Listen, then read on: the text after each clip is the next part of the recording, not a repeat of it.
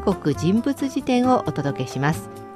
その時々の話題の人物を紹介していこうというコーナーですが今回ははい。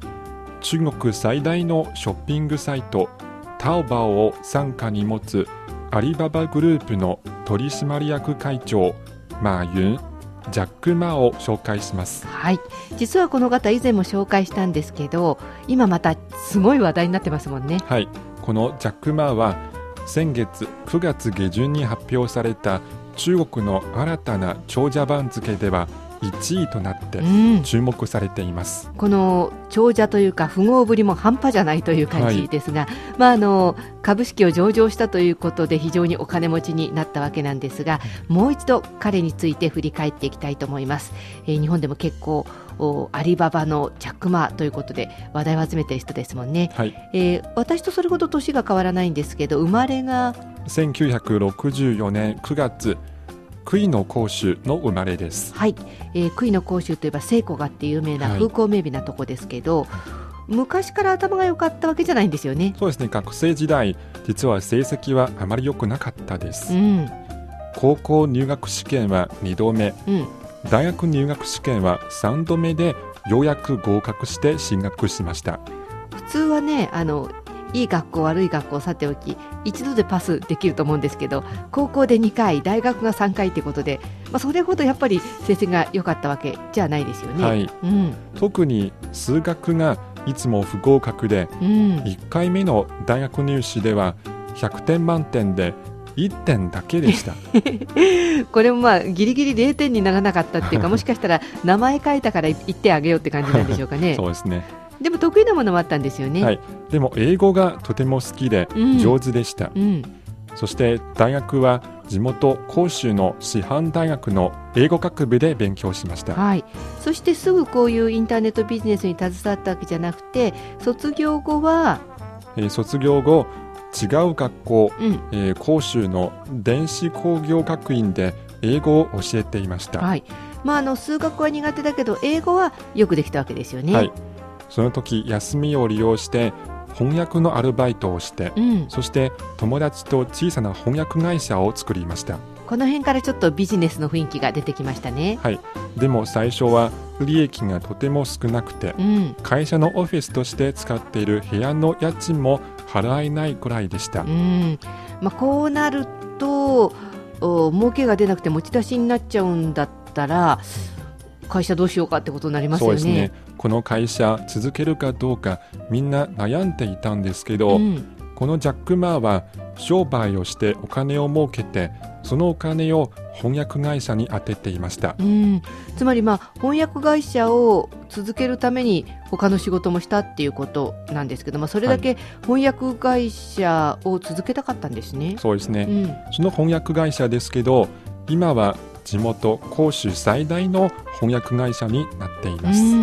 やっぱり続けてよかったと思うんですけどそれともどうしてこのジャック・マーはそんなにこの翻訳会社を他の商売をするんだったらそっちの商売をしてもいいのに翻訳会社を続けることにこだわったんですか？そうですね。当時を振り返ってジャック・マーは翻訳通訳の需要がとても大きかったので、うん、やっていけばきっと成功すると思ったと言っています、うん、まあ、そういう意味ではこのジャック・マー先を見る目があるっていうところなんでしょうかね。そうですね。でもこれはまだ英語翻訳という話でまだ IT 産業へは行っていないんですけどどのあたりから IT 産業に目が向いてきたんでしょうか？はいそれは1995年あるビジネス交渉の通訳としてアメリカに出張しました、はい、そこで IT 企業の見学に誘われて、初めてインターネットに触れました、おこの辺からですか？はいその時いろいろな言葉を入力して検索してみたらそれに関するたくさんの情報が出てきました、うん、確かにあの初めの頃っていうか初めてこうインターネットを使ってみるとおこんなこともできるんだとかすごいなっていうことでいろいろびっくりしますよね、はい、逆に違うびっくりもあったんですよね。そうですね。その時チャイナという、えー、言葉を英語で入力してみたんですけど、うん、入力してみると何も出てこなかったです。なんで他の言葉はあんなに出てくるのに チャイナで出てこないの？はい。って思ったわけですね。はい、それで必ず中国でもインターネットを作ろうと決心しました。うん、いつの日かこうチャイナって言ったらガーっていろいろ情報が出てくるようにしたいと思ったわけですね。はい、はい。それで実際、まあ、この時はあの通訳としてアメリカに行ってたまたまインターネットにまあ触れたわけですけどある決意をして帰国しました。その後はどんな行動をしたんですか、はい、そして帰国して教師の仕事を辞めて、うん、中国初めてのビジネス情報サイト中国イエローページを開設しました。もう早速通訳というか翻訳の教師は辞めちゃうんですね。はい。すぐうまくいくんですかねこれ？はい。その後1997年に中国対外経済貿易省という政府機関に就職して、うん、そのオフィシャルサイトや中国の製品取引サイトの開発を担当しました。うん。あのこういうところに入ってまあいろいろ基礎を学ぼうというか経験を積もうと思ったんですかね。はい。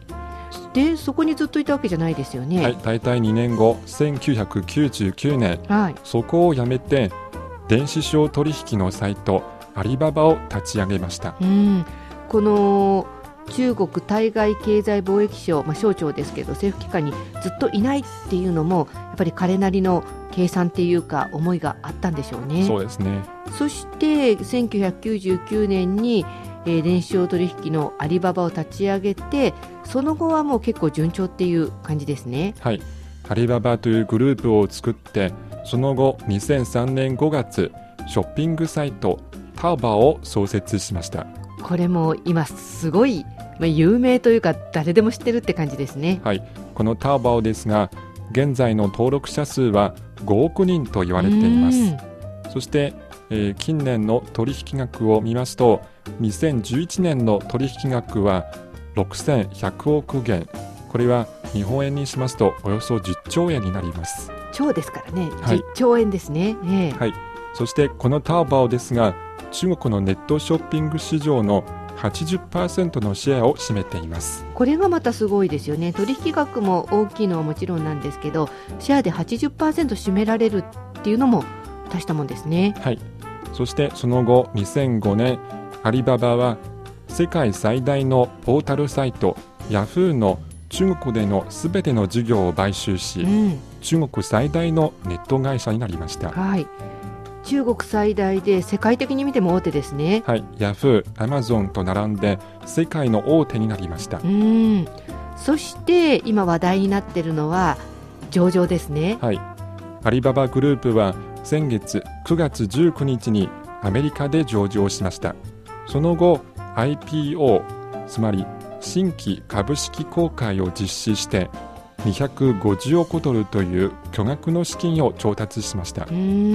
これによってジャック・マーとその家族の総資産額が250億ドルになってジャック・マーは中国一の富豪になりました。あこんなお金持ちになったらどんな気持ちなんでしょうかね。そうですね。この中国の一番のお金持ちになったことについて、うん、ジャック・マーは一番のお金持ちになったかどうか特に意味はない、うん、お金はただの道具だ私たちのオンラインビジネスはまだまだ頑張らなければならない部分が多いというふうに述べています。まあ確かにある程度のお金を超えちゃうと使うといってもそんなに時間があるわけじゃないし美味しいもの食べるといっても食べきれないでしょうし、はい、逆にもっともっとこうビジネスの世界でいろんなことをやりたいと思ったらいくらあっても足りないって感じなのかもしれないですね、はい、うん、でもどこまで行くのかちょっと注目したいと思います今回の中国人物辞典は先月アメリカで上場しましたアリババグループの取締役会長ジャック・マーをご紹介しました。